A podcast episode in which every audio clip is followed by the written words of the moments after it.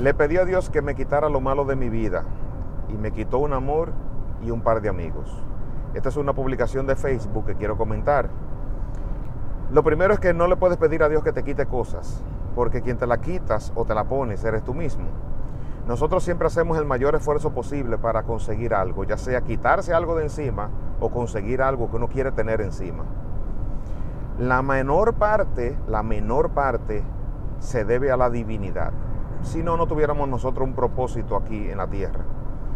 Por lo tanto, si, les, si sientes que le pediste a Dios que te quitara lo malo de encima y perdiste, o sientes que perdiste un amor, o que te quitó un amor, realmente no era un amor.